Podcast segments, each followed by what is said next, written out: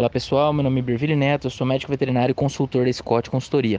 Hoje eu vou falar um pouco a respeito do mercado do boi gordo nessa quarta-feira, dia 10 de fevereiro de 2021.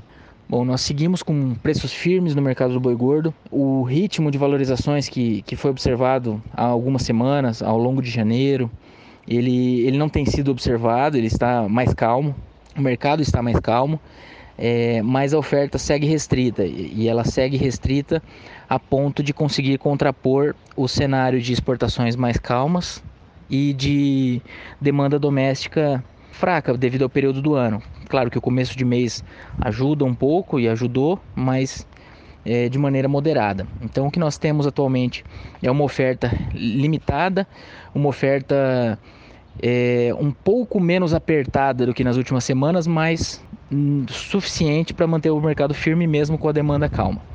Então, para as próximas semanas, a gente espera que a oferta aumente gradativamente, mas sem excessos, porque nos, no período de safra existe a possibilidade de retenção.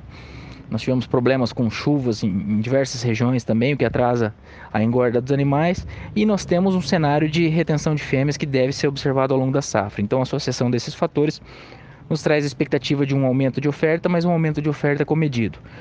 Do lado da demanda, nós não esperamos, nós não temos muitas fichas no consumo doméstico, mas ele segue acompanhando a evolução da economia e a evolução do, da economia, por sua vez, interfere no câmbio que afeta a atratividade dos nossos embarques. No que diz respeito aos nossos embarques, nós estamos no período de ano novo chinês e a tendência é que o, o país volte a comprar com mais, mais ritmo nas próximas semanas. Então isso é um, isso é um ponto importante é, a ser acompanhado.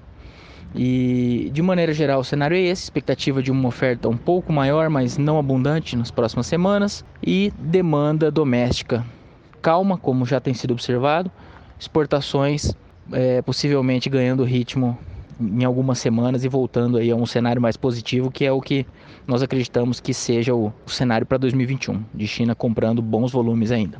Bom, por hoje é só. Um abraço a todos e até a próxima.